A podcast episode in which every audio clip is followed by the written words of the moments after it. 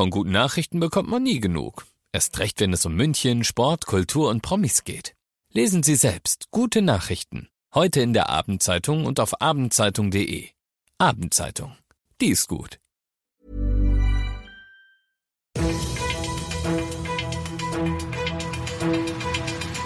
95 5 Charivari, das München Briefing, Münchens erster Nachrichtenpodcast. Mit Christoph Kreis und diesen Themen. Fliegerbombenalarm auf der A99 und München muss um seinen Status als Spielort der Fußball-EM im Sommer bangen. Servus und Grüß Gott zu dieser neuen Ausgabe. Innerhalb von fünf Minuten erzähle ich euch in diesem Nachrichtenpodcast jeden Tag das, was in München heute wichtig war. Das könnt ihr euch dann überall und jederzeit da anhören, wo es Podcasts gibt oder natürlich jetzt um 17 und 18 Uhr im Radio. Achtspurig soll sie werden, die A99 zwischen dem Kreuz Ost und Aschheim-Ismaning. Die Bauarbeiten, die laufen auf Hochtouren und heute haben sie etwas zutage gefördert, was sie komplett hätte zunichte machen können. Eine Fliegerbombe nämlich mit etwa 25 Kilo Sprengstoff drin.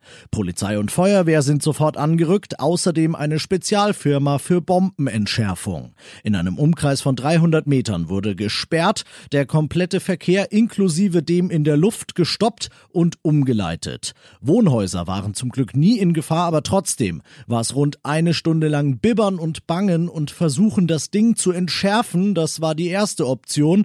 Kontrollierte Sprengung war die zweite Option und die dritte Option, die könnt ihr euch selbst denken. Um kurz nach vier war es dann soweit. Es hieß aufatmen. Die Bombe war ohne weitere Komplikationen entschärft. In 141 Tagen startet die Fußball-Europameisterschaft. Das zumindest will die UEFA nach wie vor so durchziehen. Die große Frage ist aber, wo kann und darf denn dann überhaupt gespielt werden? Weil eigentlich sollen die Spiele ja in zwölf verschiedenen Städten in zwölf Ländern stattfinden und das ist ein bisschen schwierig durch Corona. Charivari Sportchef Alex Eisenreich, wie ist denn der Stand der Dinge? Ja, es wird seit einigen Tagen hitzig diskutiert. Heute meldet RTL, dass derzeit offenbar vier verschiedene Modelle besprochen werden. Bei allen geht es darum, dass man weniger Spielorte hat. Es ist sogar denkbar, dass die EM letztendlich doch nur in einer Region oder sogar vielleicht nur in einer Stadt ausgetragen wird. Die UEFA möchte den Bericht bisher nicht kommentieren. Vielmehr arbeite man derzeit an den Szenarien, wie viele Fans in die Stadien können, heißt es dort. Die Stadt München hat diese Woche mitgeteilt, dass sie weiterhin davon ausgeht, dass bei uns in der Allianz Arena die vier geplanten Spiele stattfinden werden. Ob das wirklich so klappt, da darf man noch gespannt sein. Vermutlich im März wird dann eine endgültige Entscheidung fallen. Ihr seid mittendrin im München-Briefing und jetzt, wo wir die München-Themen hatten, schauen wir natürlich noch auf das Wichtigste aus Deutschland und der Welt. Inzidenz unter 50, das hat sie immer wieder gesagt, ist das Ziel von Kanzlerin Merkel. Aber auch dann könne man natürlich nicht alles sofort aufmachen, bremst sie heute, sondern man müsse Prioritäten setzen, Charivari-Reporterin Diana Kramer. Politisch sei es völlig unstrittig, dass Schulen und Kitas auf Rang 1 stehen, sagte die Kanzlerin. Dabei müsse die aktuelle Lage aber immer im Vordergrund stehen. Gleiches gelte für den Einzelhandel und alle anderen Wirtschaftszweige, die von den Beschränkungen betroffen sind. Zuversichtlich zeigte sich die Kanzlerin bei den Corona-Impfungen. Trotz der Lieferengpässe sei das Ziel, bis zum Ende des Sommers jedem Bürger in Deutschland ein Impfangebot zu machen. In der kommenden Woche könnte der dritte Wirkstoff von AstraZeneca in Europa zugelassen werden. Der Mann ist nicht mal einen ganzen Tag lang im Amt und schon fleißig dabei, seinen Vorgänger rückgängig zu machen.